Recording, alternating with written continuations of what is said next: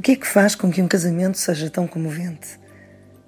Estou na Catalunha, num casamento nas montanhas. Os noivos casam-se em frente de uma ermida do século XVI, numa cerimónia que não é oficiada nem por um padre, nem por um funcionário público, mas por um dos melhores amigos do noivo. Do local cavado na rocha vê-se a paisagem montanhosa, dramática, intensamente verde. A noiva tem um vestido comprido, com decote nas costas, véu, uma coroa de flores. Ele, um fato de tom claro que combina com o vestido dela. Colocam as alianças no dedo um do outro. Dizem que sim, beijam-se. Os convidados têm lágrimas nos olhos. No final, quando os noivos saem, as pessoas lançam bolas de sabão que sobem pelo céu ou desaparecem contra a rocha cor de terra.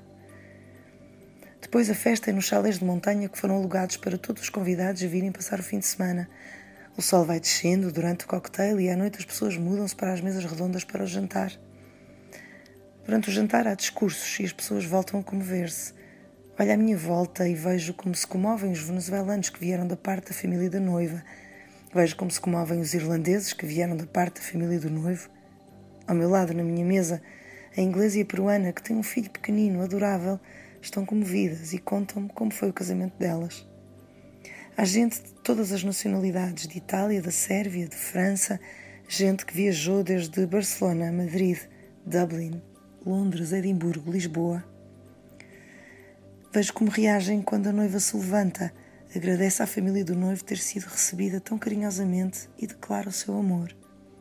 As pessoas ficam com lágrimas nos olhos quando o pai da noiva se levanta e diz que ganhou um filho. Eu, que mal conheço os noivos, que estou aqui apenas como acompanhante de um amigo do noivo, fico comovida. Quando o discurso termina, as pessoas levantam-se e levantam os copos.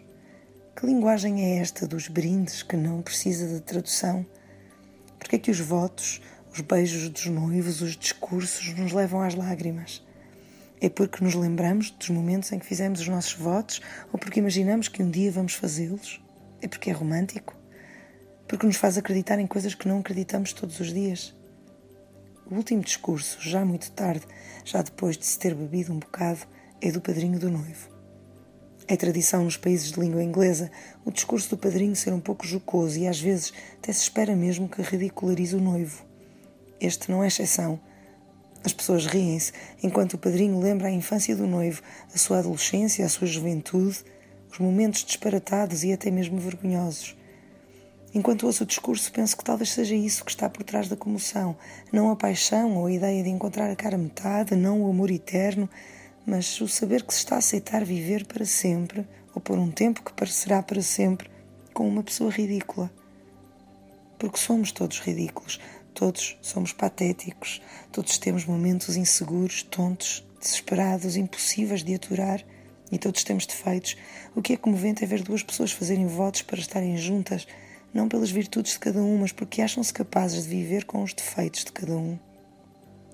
Depois, como é tradição, o discurso do padrinho termina numa nota positiva. O noivo é redimido, sobretudo pela noiva. Apesar de tudo, ela ama-o, ela salva-o, ela fala-o feliz.